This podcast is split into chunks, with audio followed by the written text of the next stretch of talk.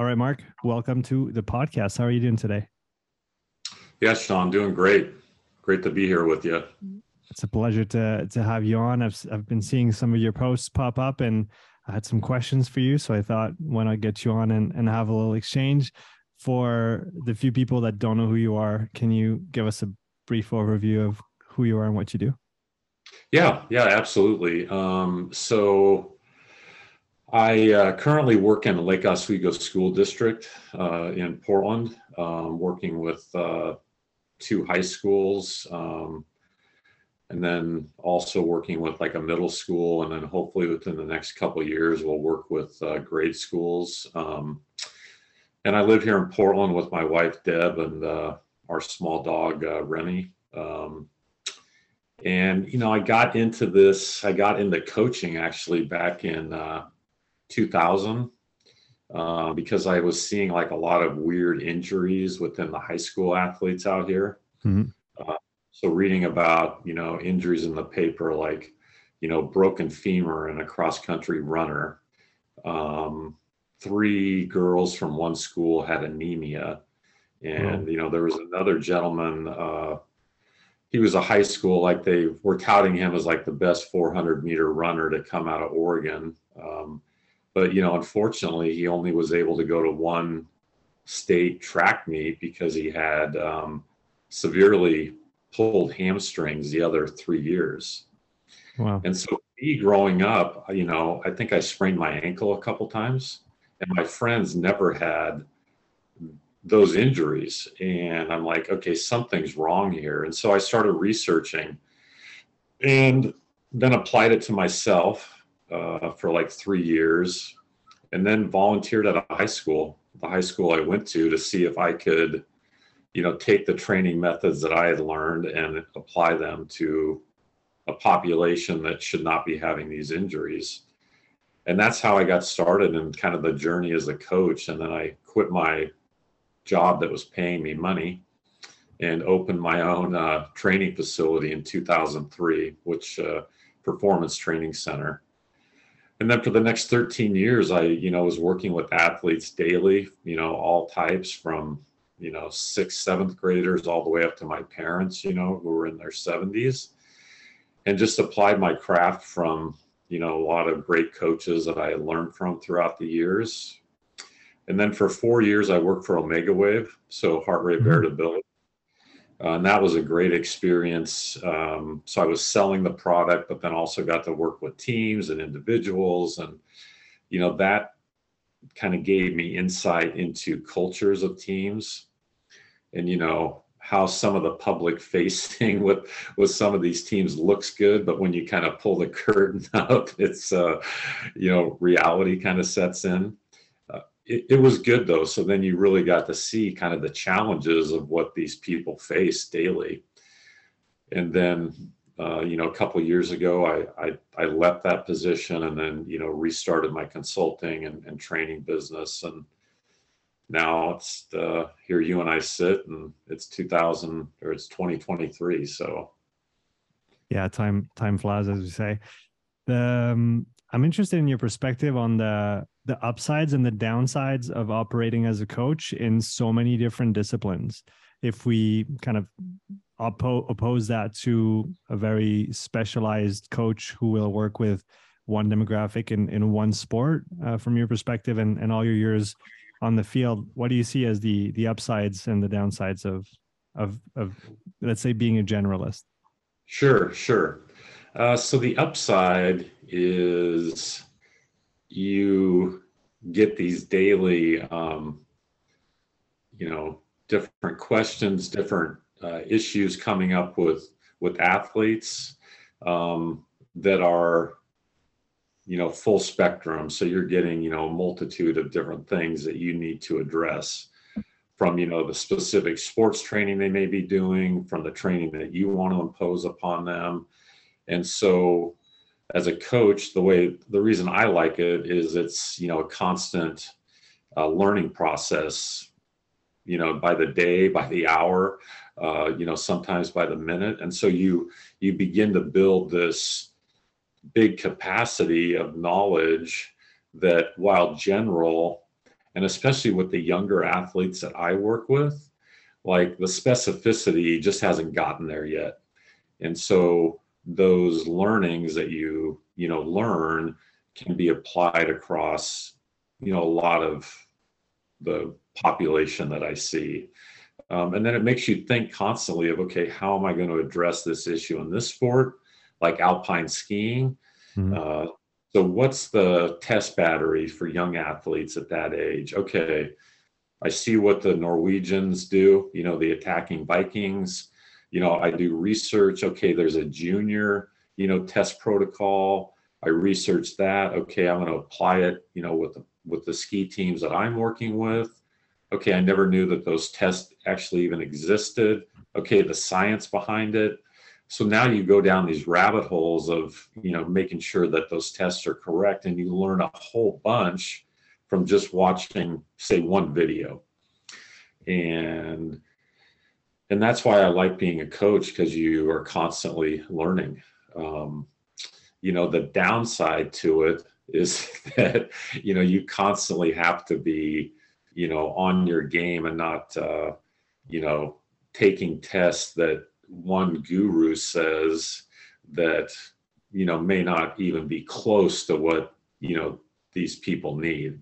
So then you have to do more work in order to you know get to the right you know test um, and you know at the end of the day with me it's okay i've been doing this now for 20 plus years and just being a generalist has allowed me to you know have these experiences when i address problems to you know have a huge dictionary worth of issues I've had to solve in the past that I think give me a, a upside to you know help the athlete.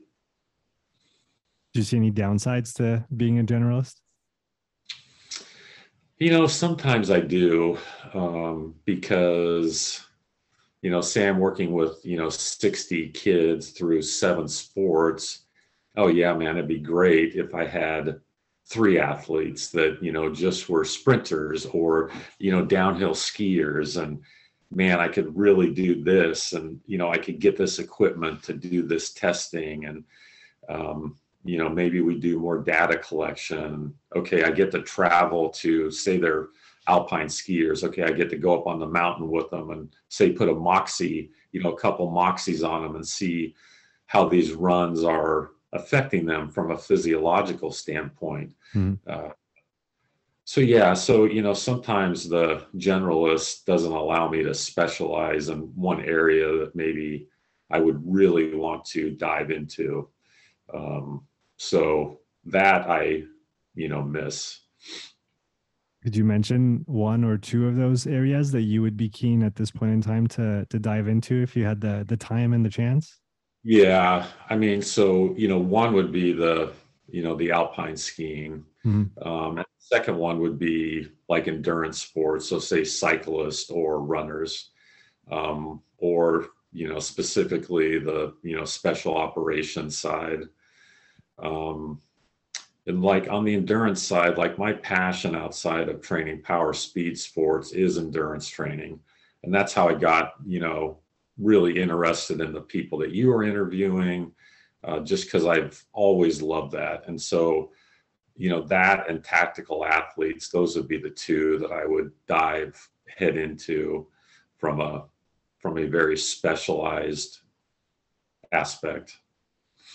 Going back to training younger athletes, I've, I've often heard the saying that children are not small adults. And so right. within the within the coaching and the training we can't just approach it the same way. So for the population that you're working with currently so 12 to 18 year olds what would you say are some of the ideas that work well in an adult setting that we have to be careful applying to a more youth athlete setting yeah so the one thing that comes to mind is like you know overexposure to HIIT training Mm-hmm. Um, you know that even at the adult area, I think is is overused. But I mean, when we're dealing with these young athletes, the development, say, of the cardiac system or of the heart, or you know, from a uh, you know muscular level, like and and hormonally, like putting this huge amount of stress on them from a training aspect is going to stunt their you know ability to adapt you know later on. And so being very cautious of understanding the science understanding the adaptations that we want to occur with them and then just being very careful not to you know apply this very stressful training on them you know because they're growing they're going through puberty. There's you know a host of changes that you know uh, as a human they need to go through. And if we're applying some of this really hard stuff it just it makes it even more difficult for them. Um, i mean i started with kids at 12 you know they're we're talking about their favorite breakfast cereal.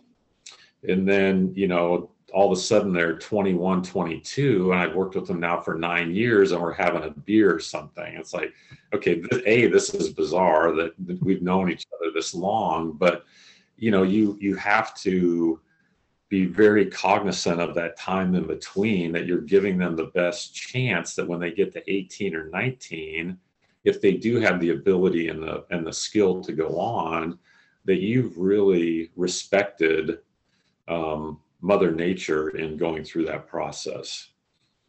Um, and you know the Norwegians, uh, kind of their their long term program, which I've studied in depth, and I've listened to. You know, Olav was on the you know podcast a couple weeks ago, and kind of how he started with uh, Kristian and, and Gustav, and you know Oyvind Sandbakk, um, kind of listening to his talks about you know the joy of sport for all. And, and so all that stuff i'm taking into how i'm working with them. So.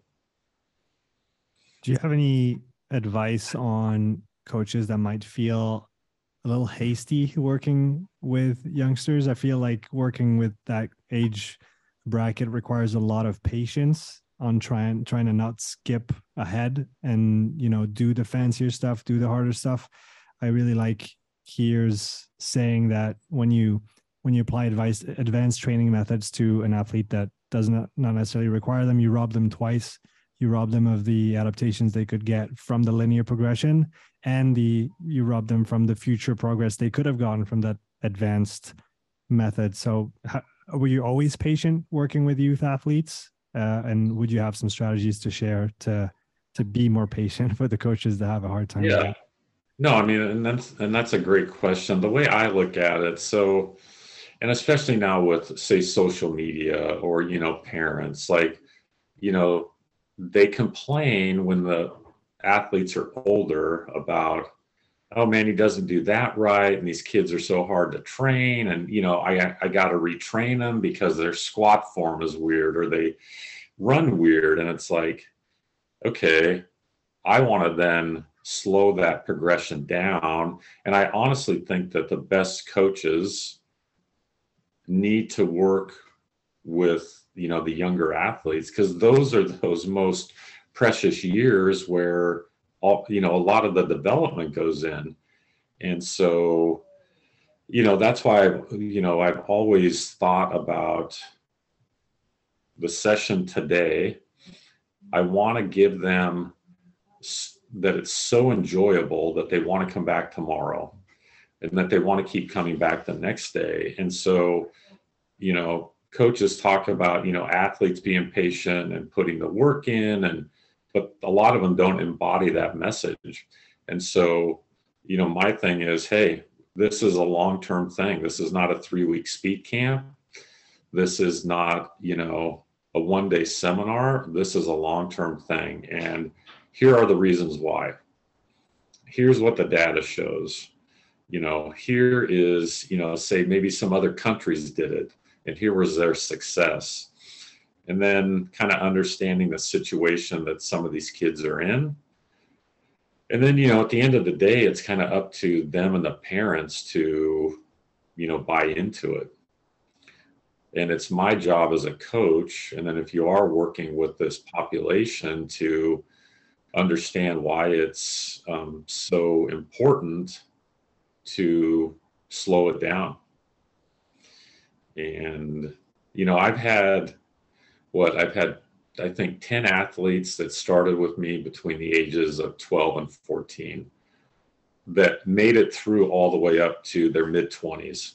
And out of those 10, I had three that went professional. Mm. Um, and so, you know, hey, I mean, we talk about doing hard work in training, right? You know, do the zone two. It, it's boring, but you have to do it. And as a coach working with this population, it's like, and to me, it's not boring, but you have to do the work in, in order to make them better. And it's going to take time. Do you have, do you use, you, you, you mentioned using numbers, statistics, research as arguments for this work. Are those the same arguments you will use with the, the youngsters, or do you have another angle or other angles you can approach them with? Yeah, so so with the younger athletes, you know, there are some basic numbers that you know we would use, whether it be you know a 10 yard sprint or a 20 yard sprint you know, say push ups, um, you know, maybe a 400 meter run or something like that, things that are just very basic. Um, and then, you know, moving that, you know, working that back to, okay, here's what, you know, our older athletes, you know, did in that process. So having some measurements at the beginning that kind of anchor the program. Mm-hmm. Um, and then talking to them about how the training is going to work at that young age. So I had fifth, sixth, seventh, and eighth graders yesterday, and we did a strength session.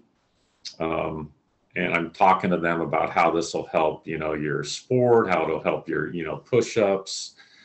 So when I'm doing session um, introductions, working it back to, okay, this is going to help maybe on some of the testing that we've done and then you know retesting say 8 to 12 weeks. So then they begin to build this internal motivation on certain things. And that's another big part of my coaching is how can i build that internal driver for them? Not external but internal. Um, and then making that as enjoyable as possible and as competitive as possible for the certain age groups so then they keep coming back to put the work in to you know get better. You retest i mean so it's just this constant you know evolution of you know working them towards a certain goal. I want to talk about gpp versus specific preparation. Yeah.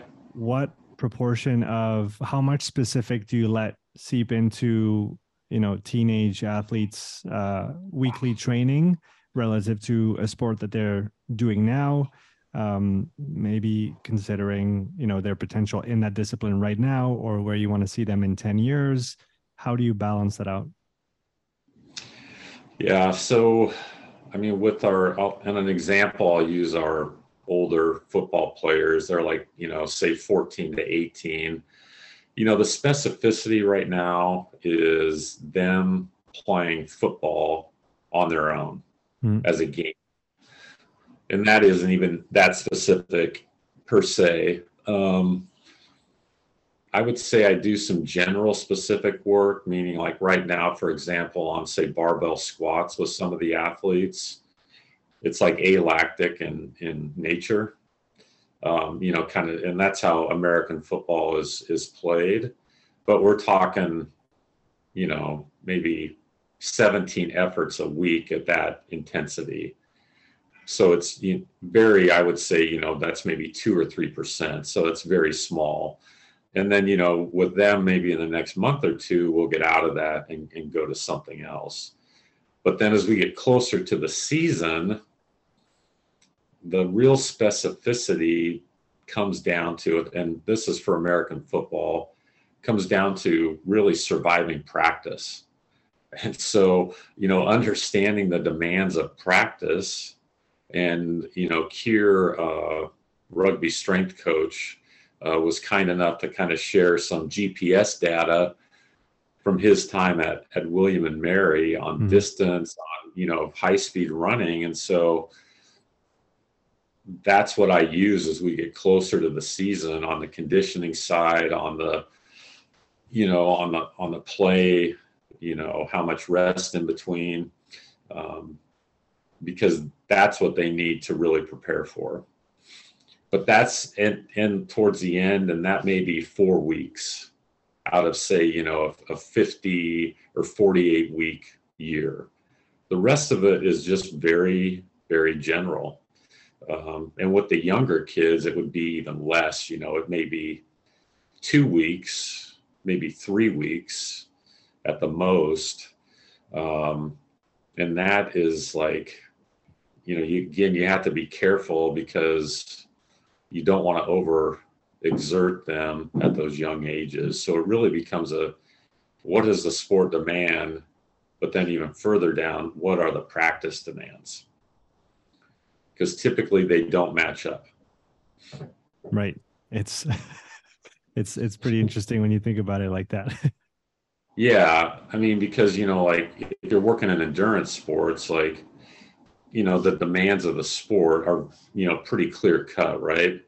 Um, you know, if you're a Tour de France cyclist, you know, you're training, you know, your sprinter is very specific compared to the guys that are doing you know GC and triathlon, the different distances. But in some of these team sports, the knowledge of the team sport coach on really what the true demands are don't really match up with kind of how the practices are.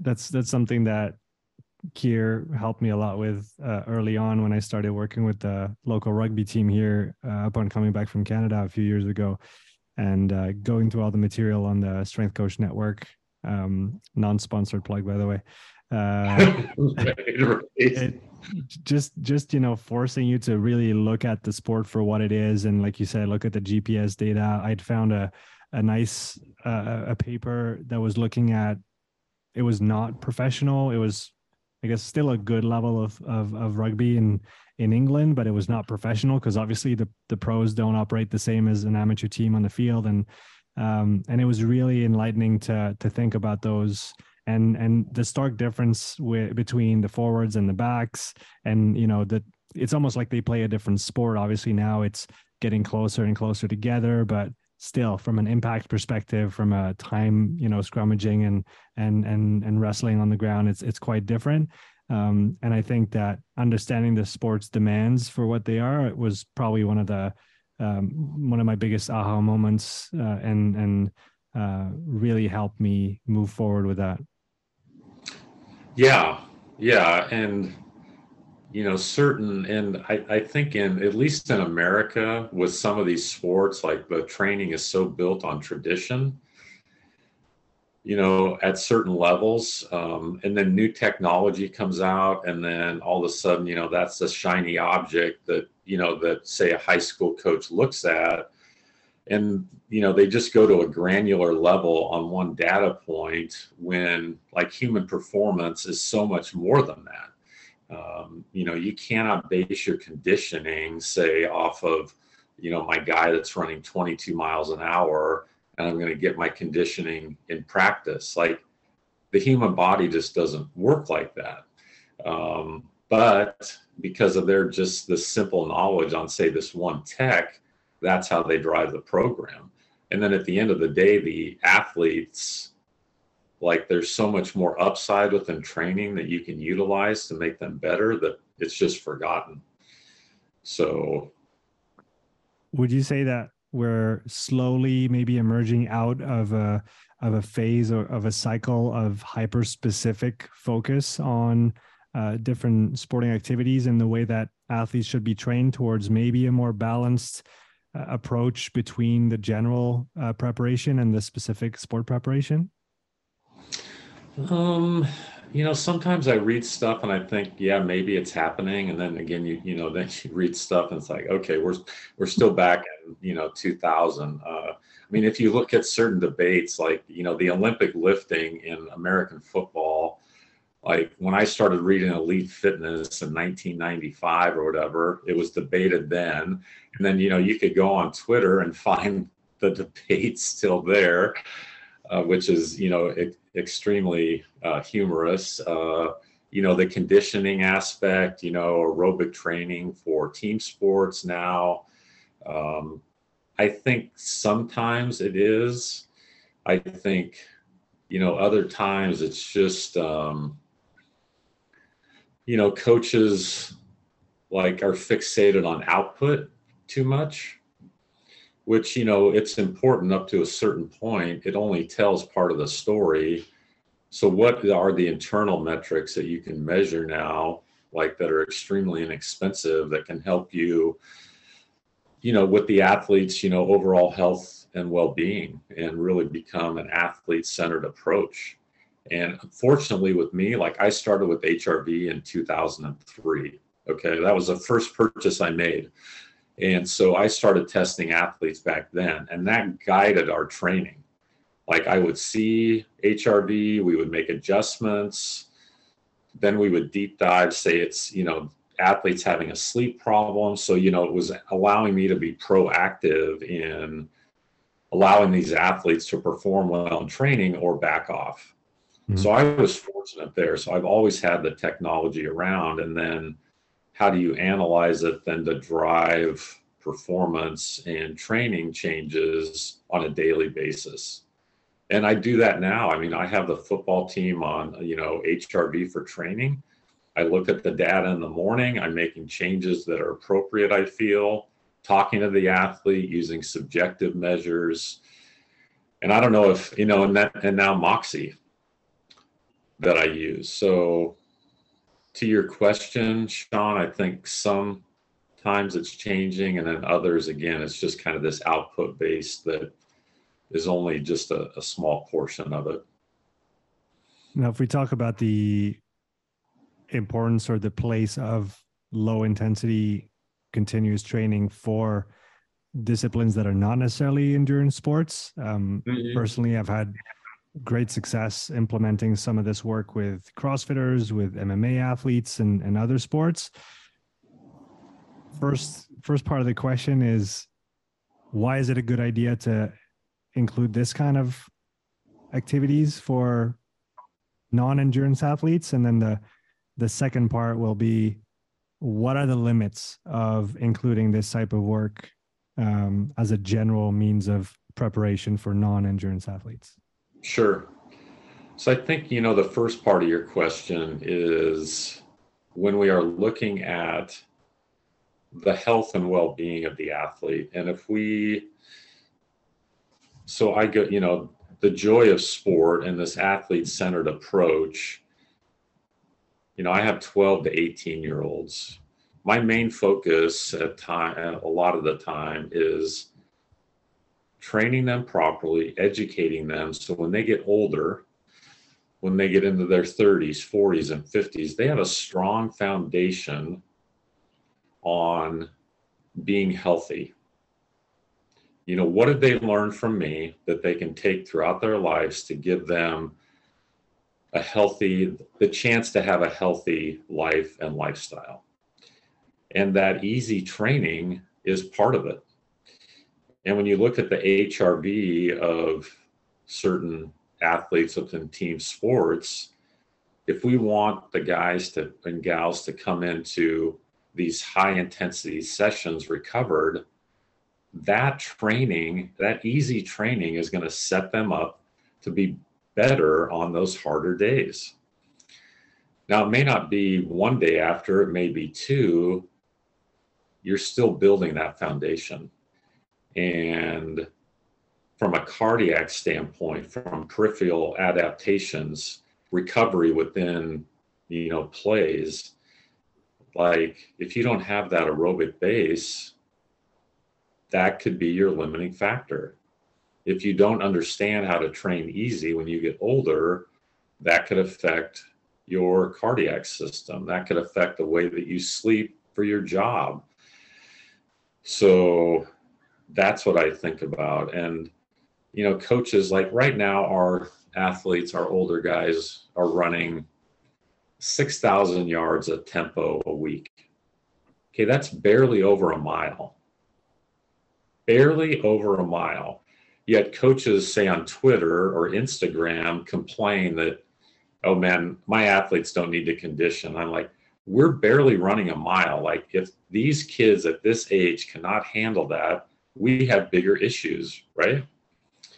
Uh, so that's what I feel why that work is important. And, you know, it doesn't have to be running per se. Like, you can set up, you know, circuits, you can set up, you know, different med ball so, you know, it's kind of a combination of that. Mm-hmm. Uh, but if they don't have that, and I can tell on, you know, when I run the HRV on them, the guys that have done it haven't had a lot of it, like their ability to recover is just not very good. Yeah, that's probably the, the biggest thing that I see is is the impacts, the positive impact on recovery, especially for those sports that take a lot of training time crossfit mma you have a lot of skills to learn a lot of different aspects to develop and you know the the thing that comes back over and over again is i used to be tired on the thursday at didn't want to go through my friday saturday training because i was too tired already but now i can actually handle the training and make that training you know more qualitative and and actually useful instead of just keep digging below the surface when you're already you know tired and you're the you're at the end of the rope um, but you still keep going because it's just written on the program. Right and as these kids get older like they need more volume. And you can't have HIIT volume as you know and your audience knows like you're not going to do nine you know 90% of your training at HIIT or you know within that high intensity zone yet some programs still do that. Uh, it's like an inverted pyramid where you know the base is this little tiny thing of aerobic and and you know the top you know the big portion of it is this high intensity training and they're just not going to survive. They're not going to be able to get the volume and so you know now within our weekly schedule some of the athletes are getting you know 10 to 12 hours a week within five days um, and then, but then as you evaluate it through different metrics, through HRV, through speed, you know, those things that you're tracking, they continue to get better. And so long term, you're going to need to inch that volume up, but then you need to have, you need to inch it up with more of that easy training. And again, coming back to your point, like if you can't run 7,000 yards a week, within two or three days, then you know something is wrong with you know how the training is is set up. And what was your second part of the question, Sean? It was playing devil's advocate or, or maybe contextualizing a little bit and, and thinking about the limits of implementing this low intensity training for non endurance athletes. Yeah. So when these kids start out, and maybe today it's, you know, totally different, but, you know, are they getting outside and, and playing a lot just on their own? And I think we have to assume that they're not. And especially when COVID hit hmm. and the lockdowns and things like that, like these young kids, like their world was kind of broken up and this being able to go to school to say get PE was broken up and and so they didn't get a lot of it. And so having and implementing this work at these young ages kind of fills those gaps of them not outside playing. That's why within our training model, the more we're outside, the better.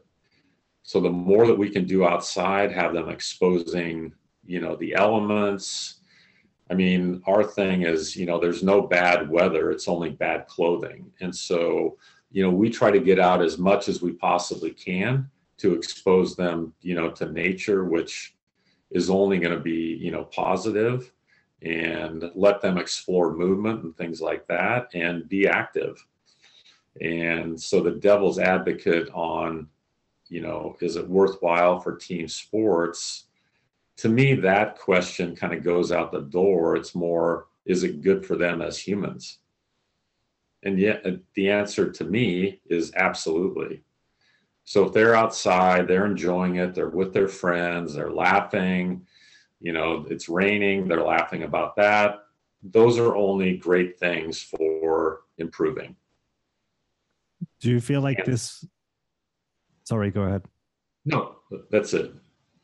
would this work be less important in your mind if we had a less sedentary society and and we did spend you know most of our waking hours outside moving being physically active or would it still have an important place yeah i think it would still have an important place because maybe the stuff that they're doing maybe you know on their own they're out and about and they're hiking and riding. Maybe they're not with their friends. But the social aspect to me within the training is like super important. So giving them these opportunities to solve problems on their own within these play times to be able to move through these exercises that are you know more specific say than when they're outside climbing a tree and things like that. Uh, and then you know within the game situation you know can they you know be competitive solve problems, you know, learn those skills that within a group is important. And so with me, it's also like, how do I train these kids to be leaders? Because coaches want the leaders, right? Yet these kids don't get to practice it. So with me, I'm putting them into situations where it's like, okay, man, you guys today, you're going to write your training. The whole day, you guys are going to work as a group to design your training program. I don't care what it is, I'm just here as a safety monitor. So then it puts them in these situations to work within a team unit, write the training, do it on their own, you know, kind of, um, you know, monitor each other. And so it's a, you know, you get four or five things checked off on a box that they're not going to get by doing three sets of 10 in the weight room of bench press. So that's the way I look at at that part of it. If we stay on the the low intensity work, but we switch demographic and talk about tactical operators, how do you yeah. approach this kind of work eh, with those with those folks? Yeah, that's a man. That's a great question, and I, you know, I've been working with tactical athletes for about twenty years, and it's a very interesting demographic because with me, the ones that I worked with were always working up to selection. So, you know, they were young, they hadn't seen combat, and, you know, maybe some of them weren't, you know, very fit. So, you know, I would have, you know, certain battery of tests that I would do with them that would be specific to the testing that they're going to be doing for their um, branch of military, whether, you know, SEAL intro is different than, say, the Air Force and mm Green Beret and, and all that. And the biggest limiting factor with that population at that age, it, goes back to the aerobic system. And so, you know, you're starting at, say, 20 minutes, you know, three times a week. And when you understand those jobs, they are very stressful. Like, you know, people say in sport, well, you know, we're going to go to war today. It's like, well, no, you're not. You're playing a game, you know, that some of you get paid for. So it, it's not war at all. And these guys, like, it is. And so being able to recover quickly within these intense, stressful situations and being able to recover, like the aerobic system is going to be, you know, a huge driver on that. So the importance of it, being able to walk for long distances with heavy packs, that exposure.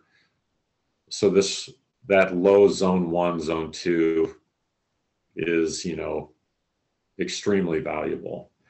Um, so you know i'm doing that with low intensity work and then you have to see okay are the operators heavy you know are they 200 plus pounds compared to some of them who are you know say distance runners or something like that so now the modalities for that change it's going to be ski erg rower whatever but still at that low intensity and I have a guy that I'm working with now. He's in the Air Force looking for, you know, to go into tier one. And all his training before was extremely high intensity driven.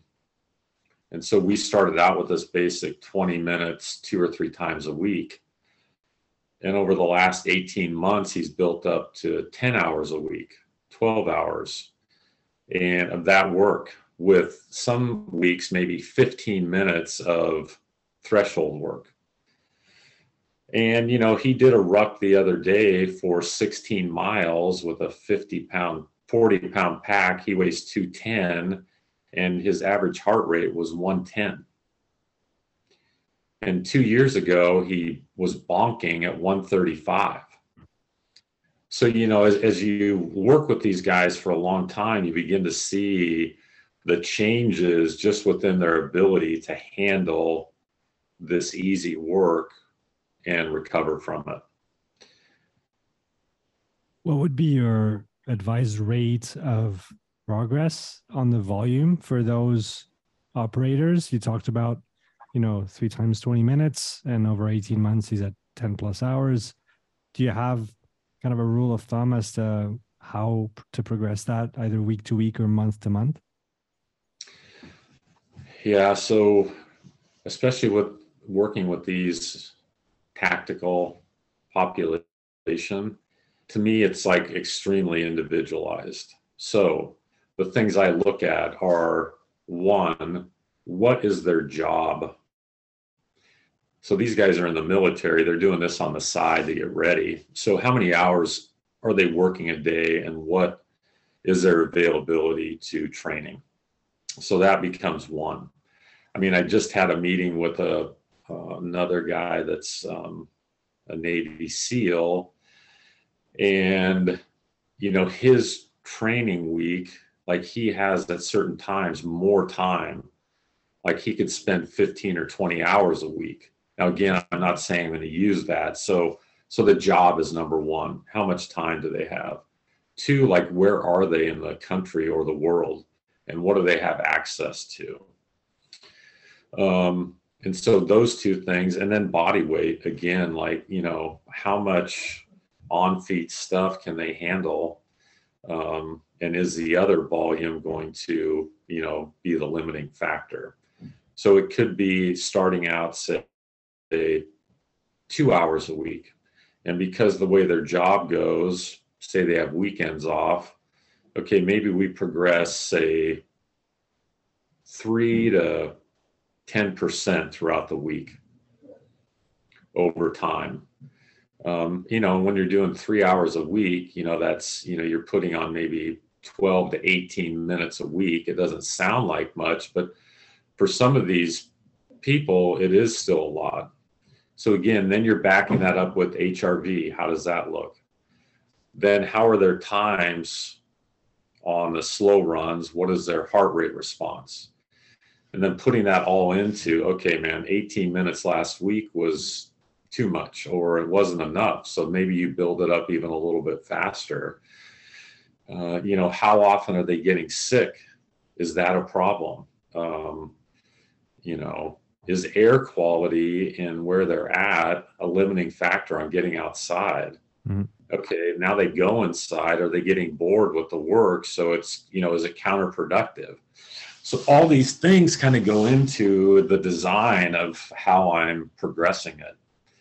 And also, man, these guys are so type A that you know if they were doing if they could handle one hour a week and you told them to do 20 the next week they they would they would do it. And so that's the other part with them is you know slowing them down to you know take the long you know the long road ahead outlook at it. And then you can do stuff in the weight room to improve oxidative capacity as well. And so you know i take that into consideration too. So i, I really like the idea of of rucking and how would you apply that outside of a of a tactical demographic? Is that a modality you you find yourself using for with, with other types of athletes?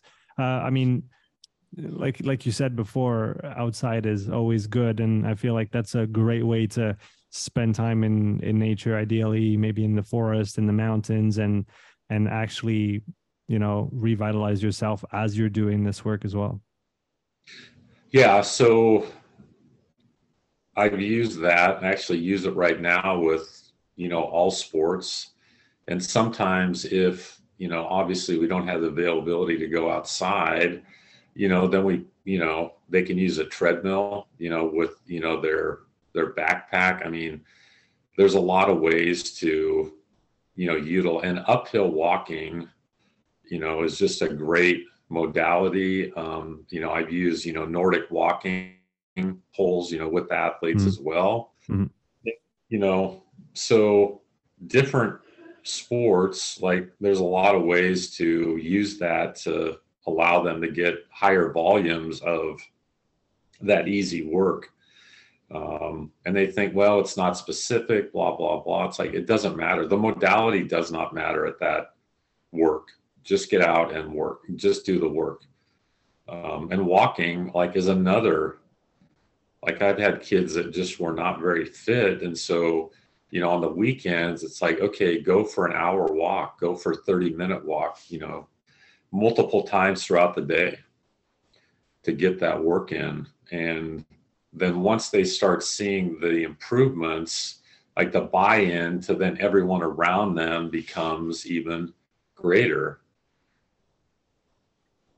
is the is time the only limit to this type of work that is able to or, or that is going to be valuable for non-endurance athletes? Do you see an upper limit to the weekly volume that uh, let's assume that there is no you know that that somebody has all the time in the world to train and to recover from it?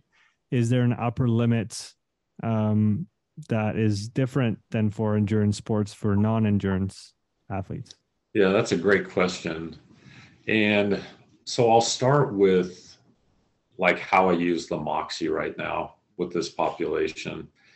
So you know there's some coaches that have written books that say you know extensive tempo let's do it at 20 20 seconds or, or 26 seconds. And they run it and say you don't have any heart rate anything. You just tell them to go on a, on a talking pace and again that's a whole nother um, you know talk about you know how you can monitor intensity without monitoring. Mm. so they go out and they run it. And then you know you put the moxy on them and say okay run at that intensity. And i'm talking kids that are say you know 14 to 18 years old. And then when you get the moxy data and you see it after the run and see like smo2 you know just really you know on a steep dive when you're you know looking you know at that supply say you know to go up it's like okay that running that we thought was extensive is too hard for them hmm. right and so you know using this tech to then okay do we need to slow it down to get the right adaptation and right intensity that we're looking for so I found that very interesting with the Moxy. It's like, okay, well, now we need to work it backwards to, okay, do we need more strength work to allow you to run at these intensities and get the right uh, physiological response? So with this population, and I have two athletes that I'm, again, it's N equals two that we've been building on this to where, okay, at the beginning it was you know they could handle 1500 yards a week. Okay we're doing strength work we're doing all this general work. Okay now after four or five months they can do say 3000 to 3500 and the response is good. Mm-hmm. so then to your question say i wanted them to do 15 hours a week of easy training okay, with the running, it's only going to be, say, 30 minutes because I've seen how they respond after that time.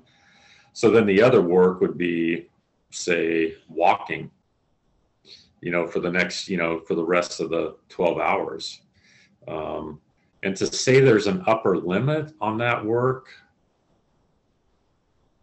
you know, I don't know. I mean, the cost benefit you know, would the kids even want to do, you know, 15 hours, you know?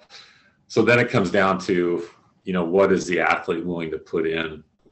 And maybe the 15 year old, you know, is just like, just mind, their mind will only allow them to do, say, 6 mm-hmm. But then maybe they get older and they see the benefit of it. Oh, yeah, man, I want to do 12 so kind of you know each athlete and each each individual and that's why i talk to them constantly asking them questions.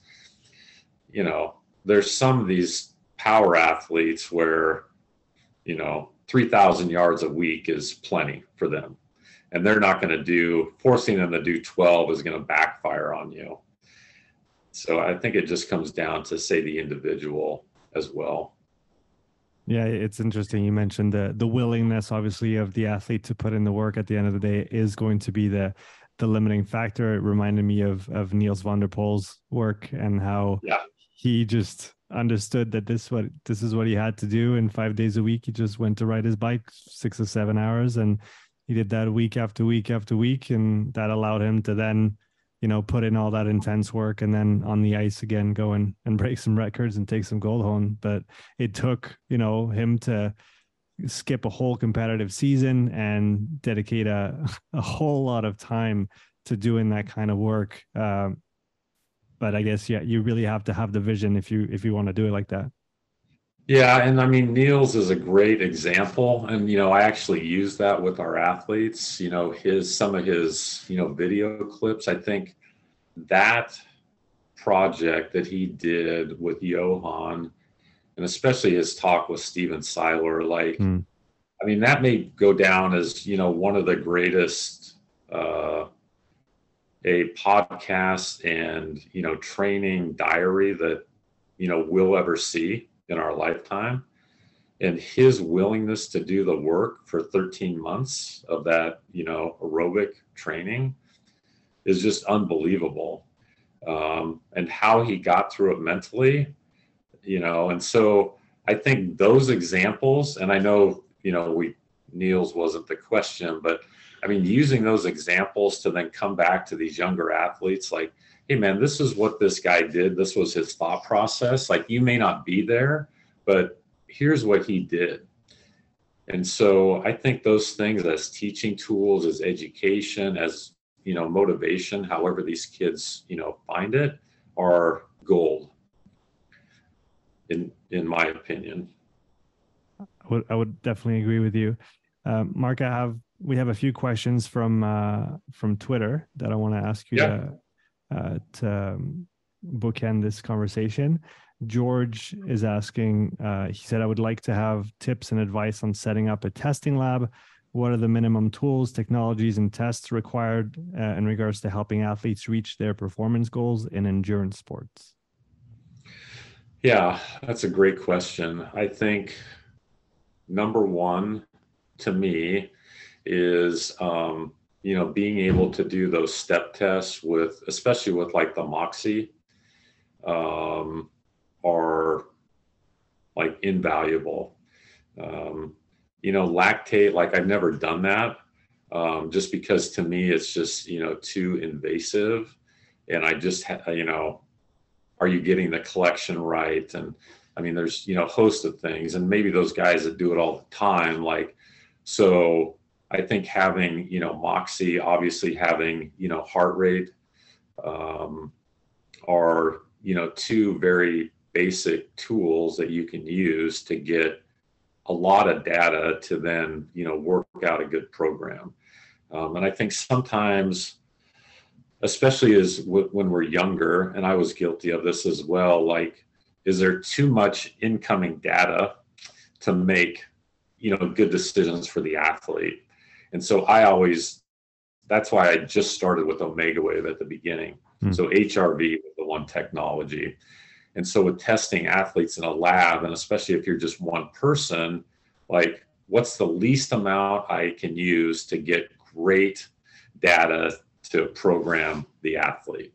So that would be my advice. And I don't know if you have anything to add to that because I've seen your stuff on YouTube and everything, and the way that you do testing is phenomenal to me. So I I appreciate the compliment. I would I would definitely be in line with you in in uh, the way of just picking one to start and then understanding the one and then if you want more dimensions and and more perspectives adding them along the way but i definitely don't recommend people start with measuring everything all at once because it's just going to be a mess and you're not going to know what to do with it so like you said pick one tech understand it well uh, I, the most important for me would probably be to say understand the limitations of the means you're using because every method has a limitation and yeah the more cognizant we can be of those limitations, the better we'll be at interpreting and not, and not over interpreting or overextending ourselves in the interpretation process. Yep, absolutely. Absolutely.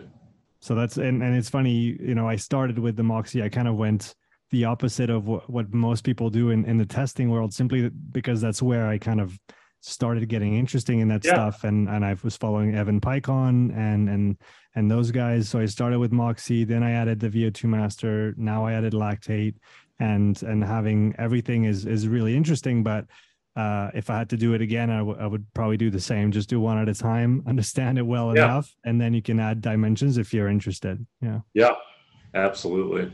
Fantastic. Um, Isaac says, looking at Mark's guide for zone two training, he recommends staying at least 10 beats below uh, aerobic threshold or th- threshold one.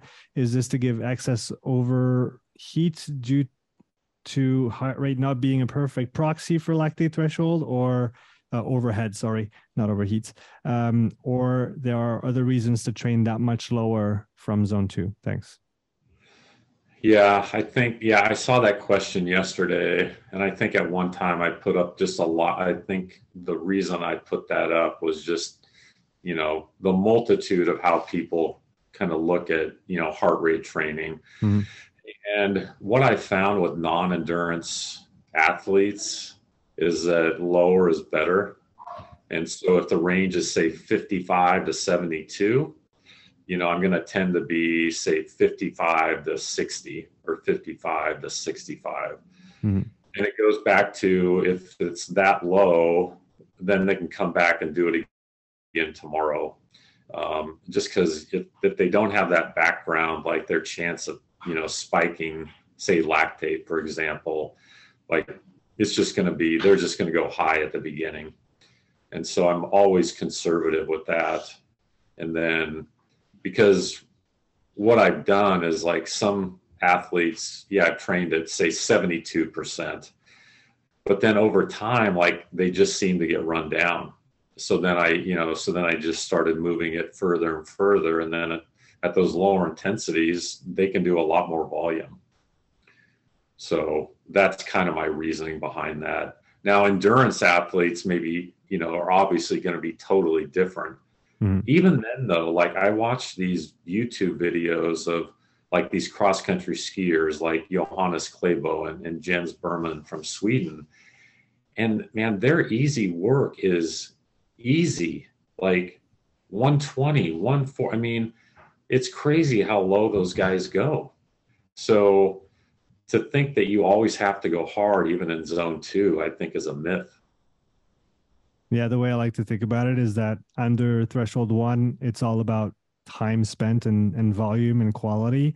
Once yeah. you once you go over, now we can start to think about you know the intensity itself. But before that, it's just let's let's just make sure we're we're sticking there. And like you said, for non-endurance trade people especially, you can drift really really quickly because you just that system is underdeveloped. You kind of have an at, atrophy of of type one fibers, if I may say so. And, oh yeah. Uh, yeah, yeah. So you you just revert back to what you know, which is you know going harder, and your body just can't even sustain 45 minutes of of low intensity work at the beginning. Yeah, I mean, I watch some of these people post their polar data on Twitter, and they say, you know, my zone two, you know, and the average heart rate's like 140, 150. It's like, no way, dude. That is not zone one. That is not zone two. Like that. you're doing it wrong. Uh, we've got a last question here. Kevin asks, what role or emphasis would you place on aerobic work for jumpers, long, high, and triple jump? Oh, man. That's a wow. That's a great question. So with the young, like, okay, so say I'm training, say, you know, a 15 year old jumper, mm-hmm. like they're going to do like a lot of general preparation work. And so part of that will be, say, you know, aerobic work. Now, again, maybe it falls into, you know, 1,500 to 3,000 yards a week.